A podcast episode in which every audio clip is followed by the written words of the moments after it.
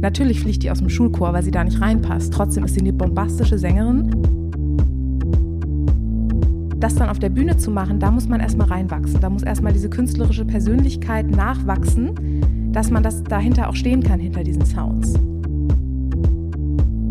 Und es reicht ein Scheißkommentar von irgendeinem Lehrer in der Grundschule und du glaubst das für dein Leben lang. Unsere Worte haben eine ganz, ganz große Kraft. Vielleicht sogar Macht.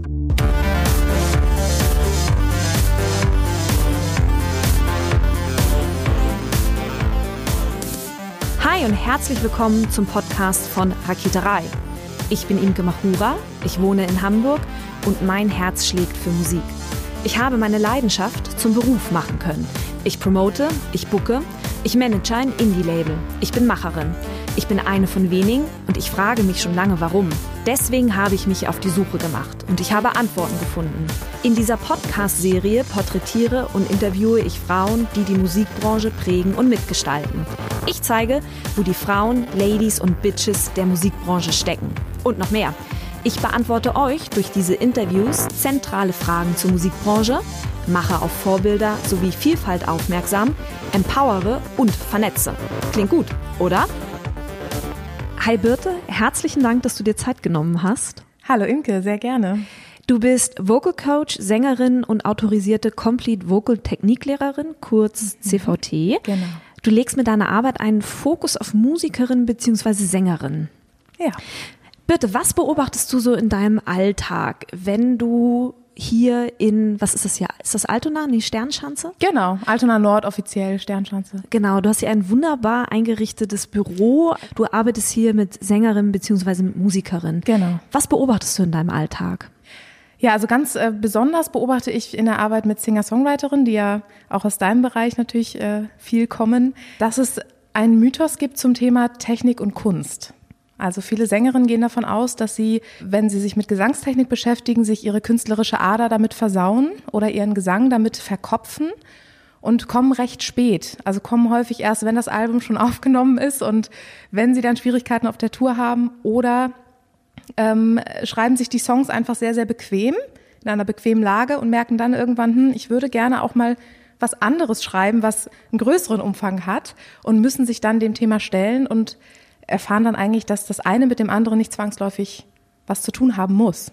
Wenn du sagst, dass sie dann Probleme auf Tour bekommen, also was heißt das konkret? Das kann zum Beispiel sein, dass ähm, man im Studio was aufgenommen hat in sehr leisen Lautstärken, was einfach sehr, sehr bequem war. Oder vielleicht auch am Rande der Stimmgesundheit, weil es cool klang. Und dann auf Tour eben merkt, dass man das nicht in der Form ständig wiederholen kann, ohne zum Beispiel heiser zu werden. Mhm. Genau, das sind so Sachen, wo man dann einfach technische Hilfe aller spätestens braucht.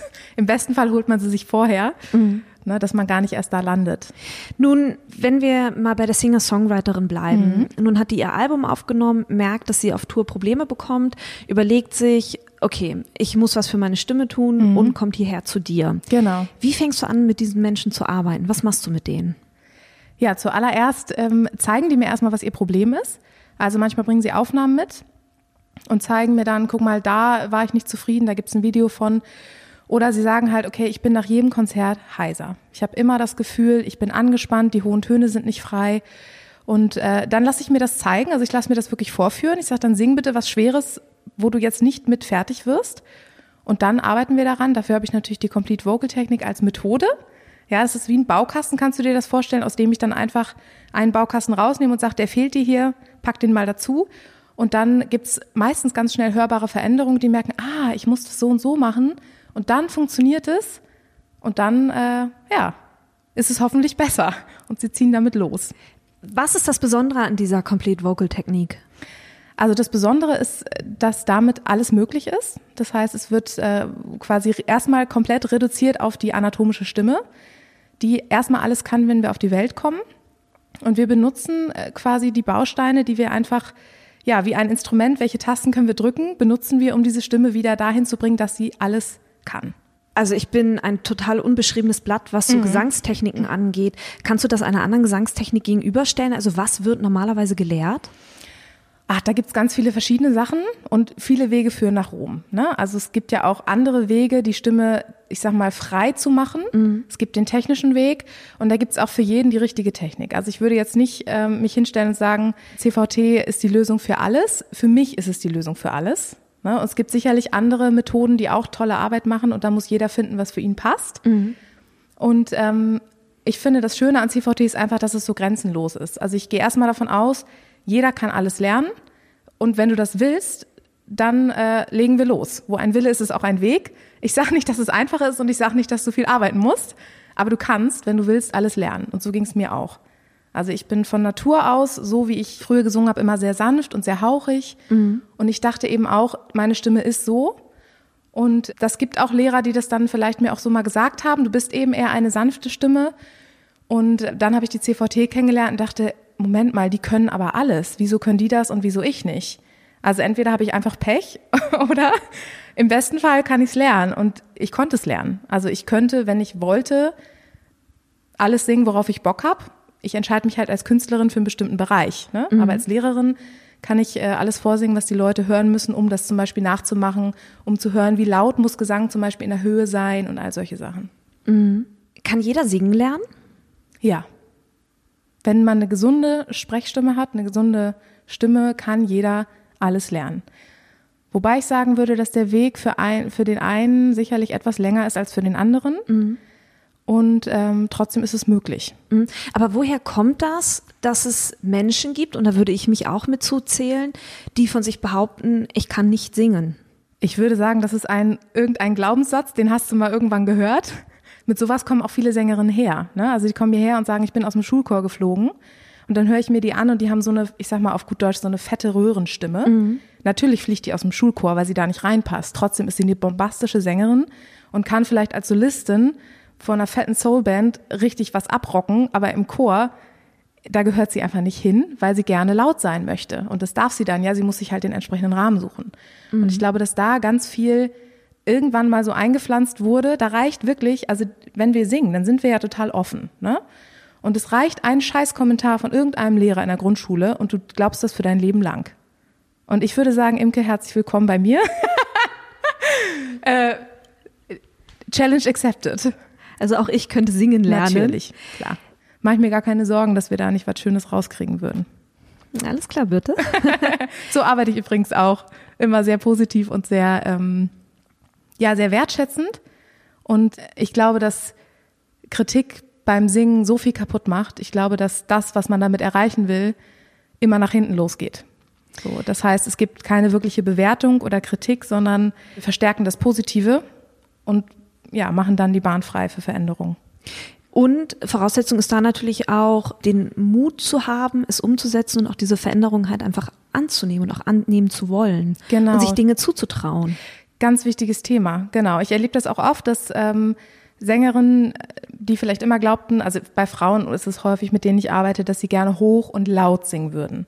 Nicht so kopfig in der Höhe klingen, sondern wirklich mal was raushauen wollen.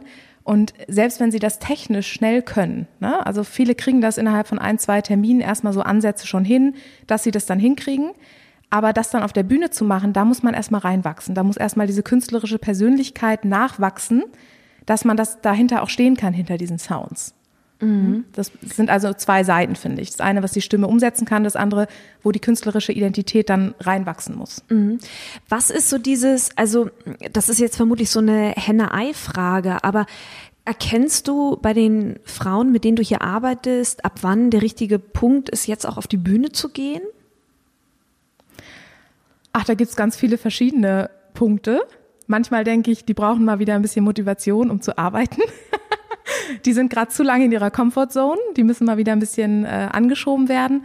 Und bei anderen ist es auch einfach so eine Form von, ähm, von Belohnung. Ne? Mhm. Ich habe jetzt so lange hier was erarbeitet. Ich bin jetzt, ich will das jetzt endlich auch mal zeigen. Ich will mich jetzt mal zeigen. Lass uns mal über den Mythos des Natural Singers oder Natural ja, sehr Singer gerne. sprechen. wie ist die Stimme gemacht, beziehungsweise wie werden wir sozialisiert? Mhm. Also ich finde, wir als Frauen, also wir, sind, wir können ja mal bei den Frauen bleiben, ne? Ich finde, dass wir in unserer Gesellschaft sehr auf nett und leise getrimmt sind. Also wenn ich mir angucke, wie Schulchöre klingen, denke ich schon, ja, wie, wie sollen die Mädels lernen, irgendwie laut zu singen, wenn sie in Lagen nur üben, die erstmal nur leise gehen und auch nur so vorgesungen bekommen. Also ich kenne keine Grundschullehrerin zum Beispiel oder überhaupt, die da mal richtig Gas gibt, sondern die singen alle so brav und so kopfig. Und das lernen Generationen über Generationen. Ich glaube, da gibt es langsam Veränderungen auch. Aber natürlich die, die herkommen, die kommen natürlich aus einer Zeit, wo sie das genauso gelernt haben. Mhm. Und so, ist in Anführungsstrichen, hat die Frauenstimme halt zu klingen. Nett und weich und sanft und brav. Und äh, dann gibt es eben Sängerinnen, die wir beobachten. Also jetzt können wir ja mal so eine äh, Diva als Beispiel nehmen, wie Whitney Houston oder Beyoncé, wo wir denken, boah, die haben das ja nicht. Die können ja richtig, richtig einen raushauen. Ne? Und da fragt man sich, wie kann das sein? Sind die einfach unfassbar talentiert? Und ich habe mir die Biografien von zum Beispiel diesen beiden Frauen auch mal angeguckt und man sieht einfach, dass die aus anderen, aus einem anderen Umfeld kommen. Also beide sind zum Beispiel aus Gospelgemeinden. Und wenn man es vergleicht mit einem, mit einem äh, braven Schulchor in unserer westlichen Welt, äh, da ist es natürlich ganz anders. In, einem, in der Gospelgemeinde darfst du laut sein, da musst du laut sein, um gehört zu werden, weil alle brüllen. Und du darfst auch aus dem Publikum heraus einfach mal so ein Solo rauskloppen und so drüber singen über den Chor. Ja, und wenn du das schon von klein auf machst und drei Chorproben die Woche hast und Gesangsunterricht sozusagen Teil des, der Kirchenerziehung oder der, der Chorerziehung ist, dann hast du natürlich die Übungsstunden ganz schnell zusammen, die du brauchst für eine Gesangsausbildung, ohne dass du eine offizielle Gesangsausbildung hast. Aber geübt haben die wahnsinnig viel, um so zu klingen. Ne? Mhm. Was könnte das heißen für die deutsche Gesangskultur? Sich mehr trauen? Wow, auf jeden Fall. Das ist ein großes Thema. Ja, und ich finde, ähm, wir brauchen halt auch ein paar mehr rotzige Vorbilder. Ja, also Soul ist was oder überhaupt laute Sachen, Musical-Sachen, Rock-Sachen können genauso von Frauen gesungen werden. Und ich wünsche mir einfach, dass da ein paar mehr geile Vorbilder sind, wo man denkt, yeah, Baby, das will ich auch. Yes. Erzähl mir von deiner Female Vocal School. Ja, was sehr gerne. ist das bitte? Ah, was ist das in Gottes Namen? Genau. Die Female Vocal School ist ein Programm, was ich entwickelt habe für Sängerinnen, was über ein halbes Jahr geht, wo wir eine Kombination haben aus Gruppenworkshops, Einzelunterricht und auch so Mentoring-Programm. Das heißt, die Sängerinnen können mich zum Beispiel zwischendurch anrufen, wenn sie nicht weiterkommen wenn sie dich anrufen, um dann was zu fragen? Also was genau. macht ihr dann? Genau, also mir ist aufgefallen, dass das sind so Feedbacks, die ich bekomme von meinen Sängerinnen, aus denen ich dann so was stricke. Die sagen mir dann zum Beispiel, ja, ich habe das geübt und ich kam nicht weiter und ich hätte dich gern angerufen, aber ich habe hab ich nicht, weil wenn dich jeder anruft, dann bist du den ganzen Tag am Telefon. Da dachte ich, ja stimmt, geht natürlich nicht, aber wir können das natürlich in so einem Programm mit aufnehmen, dann geht es. Und die kommen dann nicht weiter. Die haben dann vielleicht den, den Kniff vergessen, den sie brauchten, oder sie stecken in irgendeinem Sound fest, aus dem sie nicht rauskommen. Und ich glaube, dass es mit am Telefon möglich mir dann ist, mit den Sängern, die ich halt kenne, mit denen ich schon gearbeitet habe, zu sagen, genau, dir fehlt jetzt hier das und das, änder mal den Vokal, hast du an deinen Support gedacht, denk mal an deine Zunge, also alle diese Sachen, die man schon gemacht hat, sie daran zu erinnern. Genau, das ist der eine Teil, also gesangstechnische Soforthilfe quasi am Telefon, damit sie weiter üben, damit diese Zeit nicht verloren geht zwischen mhm. den Terminen. Und dann müssen wir mal sehen, wofür sie es noch nutzen werden. Ich ahne, es werden auch so Anrufe kommen wie, ganz ehrlich, ich möchte üben, aber ich kriege gerade den Arsch nicht hoch. Also wenn das passiert, naja, ich hoffe, das passiert nicht. Es ist die Frage, ob man sich dann, ob man das mitteilen würde oder ob man nicht peinlich zu Hause sitzt und hofft, dass Birte nichts mitbekommt, dass man den Arsch gerade nicht hochkriegt. Oh Gott, das wäre schlimm. Ich hoffe, dass es so ist, dass sie mich anrufen. Ja, und das wissen die eigentlich auch. Mhm. Also ich versuche mich ja auch selber so auch so zu zeigen, auch in meinen Workshops. Ich erzähle dann auch mal, wie es bei mir war, wie es bei mir ist. Mhm. Manchmal mache ich auch Challenges gemeinsam mit den Sängerinnen und sage, pass mal auf, wir machen jetzt mal alle eine Woche lang jeden Tag eine Ornamentation. Und wenn wir uns, also das sind diese schnellen Runs, die man so machen kann mit der Stimme. Und wenn wir das alle Nächste Woche singen wir uns das gegenseitig vor und ich übe genauso wie ihr. Also ich bin ja nicht fertig mit Üben, ne? Ich muss ja auch klar immer weiterarbeiten. Und das funktioniert ganz gut. Merkst du das, wenn die Leute eine Woche nicht geübt haben? andersrum, ich und sie merken es, wenn sie geübt haben. Und dann ist richtig Party angesagt. Also ich mache ja viel Workshops, ne? ich mache wenig Einzelunterricht, ich habe die viel so in Gruppen zusammen. Und das geht ganz schnell, wenn der eine irgendwie einen Monat später ähm, plötzlich diesen Song beherrscht und richtig geil singt und die anderen sagen, wie hast du das gemacht? Und derjenige sagt, ganz ehrlich, ich habe einfach nur mal geübt. Dann äh, brauche ich nichts mehr sagen. Dann mhm. laufen die alle nach Hause und sind hoffentlich fleißig dabei dann. Also es wird sich auch so gegenseitig im Prinzip supportet. Total. Das mhm. ist auch der Sinn der Sache, weil also üben hat immer so einen negativen Charakter, dass das keinen Spaß macht. Aber man muss einmal an diesen Punkt kommen, wo man eine fette Belohnung bekommt, nämlich einen Riesenschritt weitergekommen ist mit seiner Stimme. Und dann macht das Üben auch total Spaß, wenn man weiß, boah, wenn ich das jetzt 14 Tage mal gemacht habe, dann geht es plötzlich und dann äh, habe ich das für mich so erobert und das ist total toll. Ich finde es spannend, dass du gerade gesagt hast, auch ich bin nicht fertig, auch ich muss üben. Ja, klar. Kann man, kann es passieren, dass man irgendwann an einen Punkt kommt, dass wenn man lange nichts gemacht hat, dass man seine Stimme wieder verliert? Also ich glaube, die Stimme verlieren auf dem Niveau, auf dem Profis arbeiten, ist schwierig, jetzt mal abgesehen von Erkrankungen. Das kann natürlich passieren. Aber man kommt natürlich aus der Übung oder man richtet sich in so einer, ich sag mal, gut funktionierenden Comfort Zone ein, in der wir alles abdecken, was wir abdecken müssen und uns vielleicht auch so Nebenstraßen bauen. Das merkt, das merkt der Kunde nicht, das merkt der Laie nicht, das merkt auch der Schüler nicht. Aber wir selber wissen, dass wir das eigentlich mal anders gemacht haben. Dafür habe ich zum Beispiel auch, also ich arbeite zu diesem Thema häufig auch mit Gesangslehrern, die dann zu mir kommen und sagen, ich habe mir angewöhnt, das so und so zu machen, weil ich ne, zehn Stunden am Tag unterrichte und es ist halt einfacher. Aber leider mache ich das jetzt auch auf der Bühne. Mir ist da dieses Setting verloren gegangen. Können wir das wieder auffrischen? Ist ja. das wie Fahrradfahren? Ich würde eher sagen, es ist wie Sport. Also, oh. Oh, ja. Also wir schwitzen hier auch im Unterricht. Ne? Also das ist auch so eine Erkenntnis, die dann äh, die meisten, also ich meine, Profisänger wissen das, ne? So, aber viele Sänger, die aus ihrer Komfortzone raustreten, die sind häufig erstmal sehr erstaunt darüber, wie viel körperliche Kraft Singen braucht. Mhm. Also wir brauchen gutes Muskelkostüm, zum Beispiel im Bauch und im Rücken. Und was übrigens nichts damit zu tun hat, was drüber ist über den Muskeln. Also wir können unsere Kurven tragen, wie wir sie mögen. Aber wichtig ist, dass wir drunter eine gewisse Kondition haben, damit wir ja, die Kraft erzeugen können, um unseren Luftdruck zu kontrollieren. Also das ist quasi das, was wir technisch machen mit dem sogenannten Support oder mit mhm. der Stütze, dass wir unseren Luftdruck einteilen. Und dafür brauchen wir gute Muskeln, genau. Und das müssen wir trainieren und da müssen wir dranbleiben, immer. Ne? Sag mal, wenn du jetzt zum Beispiel vor vorm Fernseher sitzt und ja. keine Ahnung The Voice guckst, gucke ich nicht, aber ja. Hast du hast du schon mal irgendeine dieser Castingshows dir angeguckt? Ja, früher mal, ja. Ich bin da ein bisschen von weg. Mhm. Wie guckst du als Vocal Coach auf sowas? Siehst du, was die Leute falsch machen? Tut es dir weh, was du da siehst? Oder denkst du, boah, da, so wie hinter der Bühne gearbeitet wird, das wirkt schon ganz professionell? Mhm. Also auf dem Niveau, wie die Leute bei The Voice singen, tut mir bestimmt nichts weh. Ne? Mhm. Also das glaube ich nicht. Und ich weiß, dass zufällig da hinter der Bühne auch mit CVT gearbeitet wird. Von daher High Five für meine Kollegen.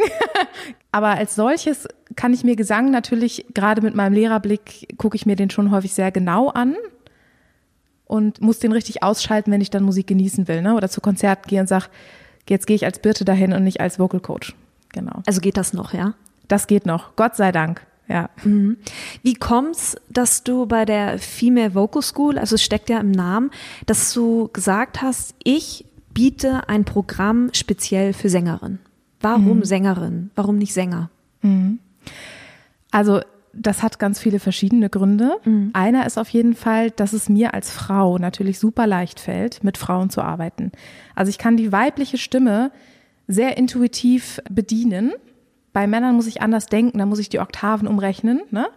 Und ich habe bei diesen Emergency Calls dann gedacht, okay, kann ich Männern am Telefon helfen? Hm, weiß ich nicht, kann ich nicht garantieren. Also das war so was ganz Pragmatisches erstmal.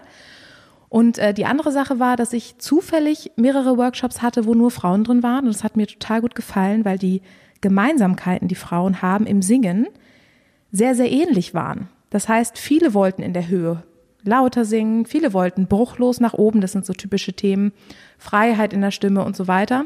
Und ich habe gemerkt, das passt super. Es gibt gesangstechnische Gemeinsamkeiten, die sie sich abgucken können.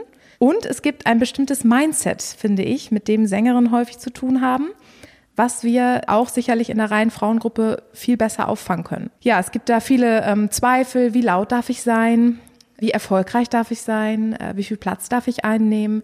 Diese ganzen Themen, mhm. die viele Sängerinnen beschäftigen, können wir, finde ich, besser in der reinen Frauengruppe auffangen. Und dafür habe ich zum Beispiel in der Female Vocal School auch eine Gastdozentin eingeladen, die als Supervisorin und Coach mit den mit den Damen arbeiten wird und ein bisschen am Mindset und an diesem inneren Kritiker, der da beim Singen manchmal hochkommt, arbeiten wird. Mhm. Was für ein Mindset begegnet dir bei Sängern? Gibt es da so Merkmale, wo du denkst, ah, okay, wenn Frauen vielleicht den inneren Kritiker mit sich rumtragen, gibt es etwas, das ähm, Sänger eint? in ihren mhm. Gedanken? Also ich weiß natürlich nicht, weil ich kann dir nicht in den Kopf gucken. Ich mhm. weiß nicht, ob äh, mir vielleicht einfach Frauen da mehr erzählen auch. Ich kenne auch Männer, die das sehr stark haben und die dann wirklich ja schwitzige Hände haben, wenn sie hier singen. Aber ich kenne eben auch Männer, wo die dann so ein bisschen spielerischer daran gehen und sowas ausprobieren. Und ich habe auch schon erlebt, dass ich zu einem Mann gesagt habe, du, Unsicherheit ist völlig okay, du probierst was ganz Neues. Und er so, ja, ist doch kein Problem, ich probiere halt mal was aus. Und ich so, wow, okay, das habe ich, glaube ich, so noch nicht erlebt. Aber klar, ich gucke natürlich jetzt mit der Brille drauf. Ne? Ich kann da jetzt keine lupenreine Statistik vorlegen. Aber ich glaube, dass es schon Tendenzen gibt, dass Frauen sehr kritisch mit sich sind und sehr, sehr streng mhm. und sehr viel bewerten.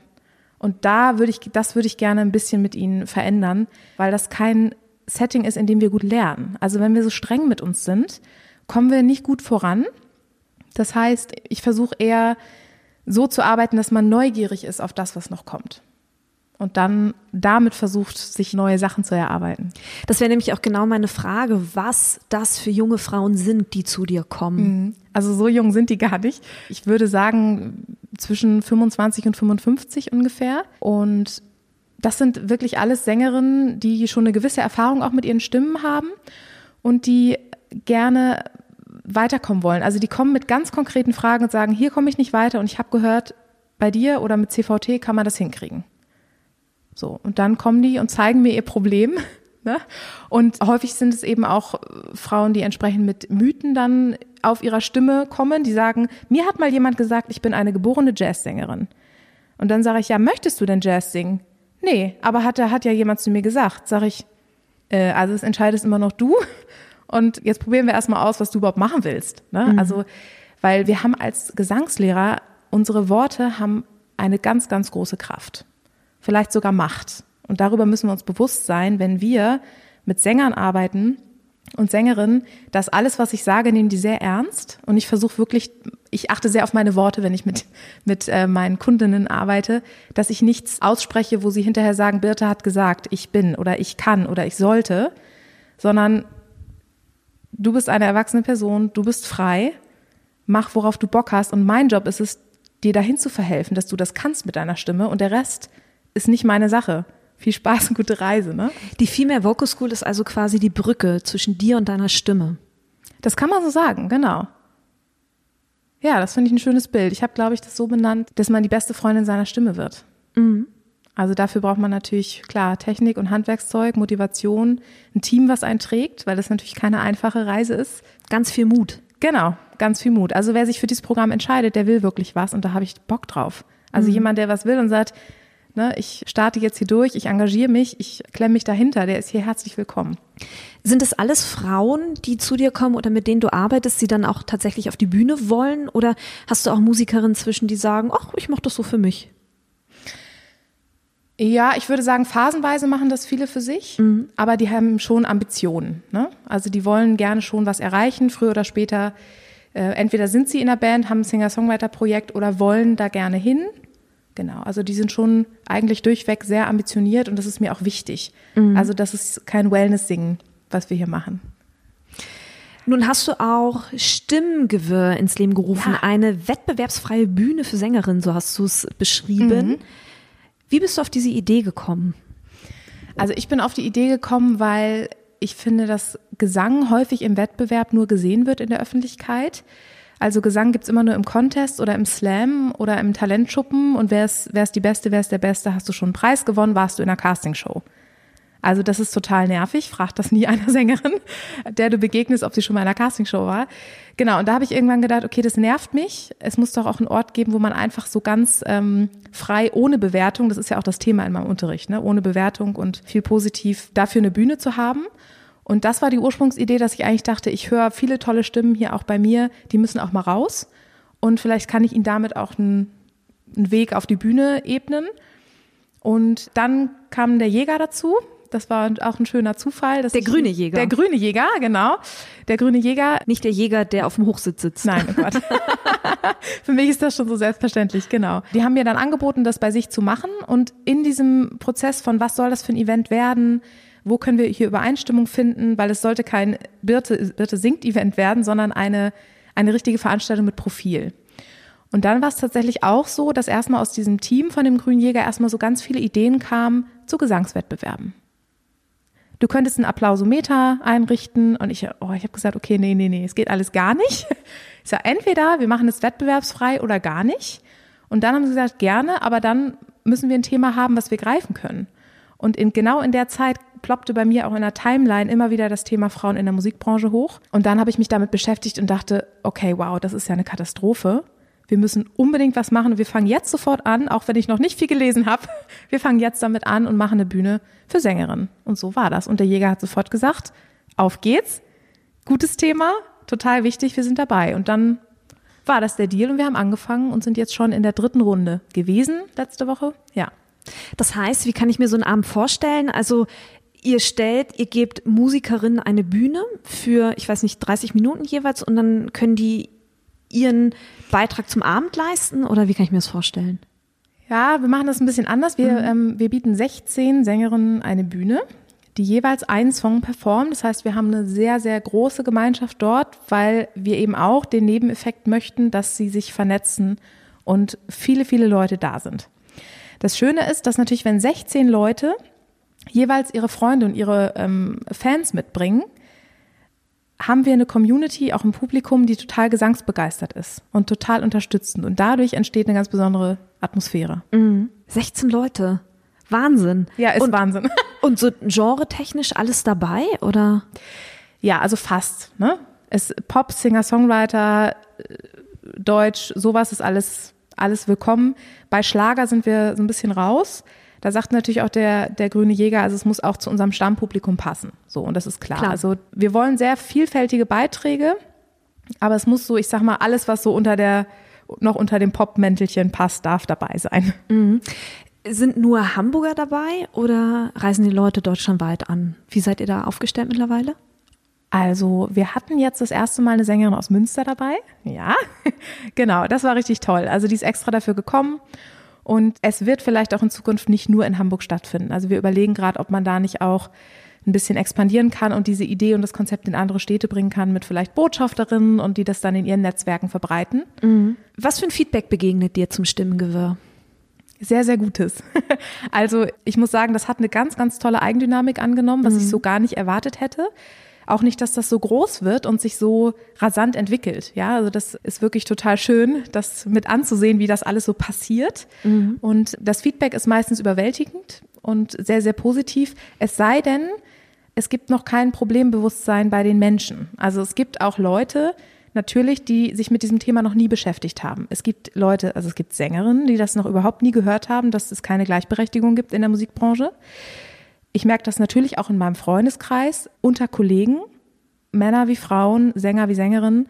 Und da merke ich, wir haben ein, also wir haben schon fast so einen Auftrag zur Sensibilisierung und zur Aufklärung, den wir da gleichzeitig mitmachen bei diesem Stimmgewirr, weil das mhm. den Leuten gar nicht bekannt ist.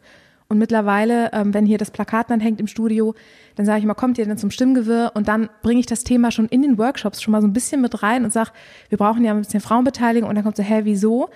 Und dann sage ich nur mal so ein paar Zahlen, dann sind die Leute geschockt. Und wenn die das einmal verstanden haben, sind die Feuer und Flamme und unterstützen uns mit allem, was sie haben. Aber denkst du, also reichen solche Angebote für Musikerinnen oder müsste in der Branche mehr passieren, um Frauen sichtbar zu machen? Und wenn ja, was müsste passieren aus deiner Sicht? Mhm. Also klar, das reicht natürlich nicht. Ich finde auch, das ist nicht das, das Ergebnis. Und das Ergebnis kann nicht sein, dass wir eine Bühne für Frauen haben und überall anders spielen die Männer. Ne? Das ist nur, ich sag mal, wir, wir wollen damit so ein bisschen den Rücken stärken und bereit machen für die große weite Welt, mhm. wo man sich ganz schön durchkämpfen muss, um da irgendwie seinen Platz zu finden. Natürlich soll es irgendwie so sein, dass es gleichberechtigt ist, dass es das gar nicht braucht, dass wir nur Frauen auf der Bühne haben. Und deswegen ist das Angebot nur so eine Zwischenstation für uns, bis sozusagen die Branche soweit ist. Und klar, es braucht noch, es muss auf allen Ebenen was passieren, aber ich frage mich immer, wo kann ich anfangen und wo kann ich in meinem kleinen Dunstkreis, in meiner kleinen Blase hier anfangen, weil ich habe keinen Einfluss auf die Festival-Bookings und auf die ganz großen Maschinerie. Ne? Mhm. Ja, ich finde, da können wir wirklich anfangen, vor allem wir Sängerinnen selbst. Also mir begegnen nach wie vor ganz, ganz viele Sängerinnen, die sagen, ich will nicht genommen werden, weil ich eine Frau bin, sondern ich will genommen werden, weil ich gut bin. Und mittlerweile verdrehe ich dann echt die Augen und sage, ist ja ganz schön, will ich auch. Geh mal davon aus, dass du gut bist, sonst wärst du nicht hier in der Diskussion für diese oder jene Stelle oder was weiß ich, für diesen oder jenen Gig. Das ist eine Frage, wo ich wirklich denke, leugnen wir damit eigentlich, dass es eine Chancenungleichheit gibt, wenn wir sowas sagen? Und äh, ich finde, da müssen wir anfangen, erstmal die Strukturen zu verstehen und uns dem stellen und sagen, ja, verdammt. Und wir wollen vielleicht eine Quote, nicht weil wir bevorzugt werden, sondern weil wir lediglich die gleiche Chance wollen. Mhm. Ich möchte hier nichts geschenkt. Es ist selbstverständlich, dass du dein Handwerkszeug kannst, dass du verdammt gut bist, wenn du hier irgendwo spielst. Aber nimm es doch an, wenn dir der Weg etwas leichter gemacht wird, wenigstens genauso leicht wie einem männlichen Kollegen. Ja, du kriegst ja hier nichts geschenkt, du kriegst nur eine gute Chance und die hast du verdient. So. Welche Rolle spielt Konkurrenz oder Musikerin oder ist das ein Narrativ, das einfach immer nur mhm. bedient wird? Ja, also wir haben das Stimmgewirr nicht gemacht, weil ich glaube, dass es zwischen den Sängerinnen so ist, sondern weil es eben in der Gesellschaft so wahrgenommen wird, dass Gesang immer nur im Wettbewerb stattfindet. Ich finde in meinem Netzwerk oder ich habe mir ein Netzwerk geschaffen, in dem das nicht so ist, ne? in dem mhm. wir uns austauschen, in dem wir uns inspirieren. Und ich glaube, je älter man wird und je mehr man sich selber findet, spielt es keine Rolle mehr. Aber ich kriege das natürlich mit, dass es, ich sag mal, draußen in der Welt, außerhalb von meiner Blase natürlich so ist. Also was an den an einigen Musicalschulen abgeht, was abgeht, wenn man zu einem Casting geht und eine Rolle bekommen will. Also da möchte ich nicht Teil von sein. Das ist echt übel, da braucht man ganz dickes Fell. Und klar, da gibt es Konkurrenz, die ist sicherlich nicht ohne. Hast du noch eine abschließende Empfehlung für uns, Birte? Ja, sehr gerne. Ich habe mal was ganz Schlaues gelesen, was ich konsequent umsetze. Und das heißt, sage nie etwas ab, ohne eine andere Frau zu empfehlen. Und seit ich das konsequent mache, wächst mein Netzwerk und es ist total schön und vor allem so einfach umzusetzen, dass wenn ich einen Auftrag nicht machen will, ich sage, pass mal auf, hier sind drei Kolleginnen, viel Spaß, viel Erfolg. In diesem Sinne, das war Birte Wilno. Herzlichen Dank, dass du dir Zeit genommen hast. Sehr gerne. Vielen Dank dir.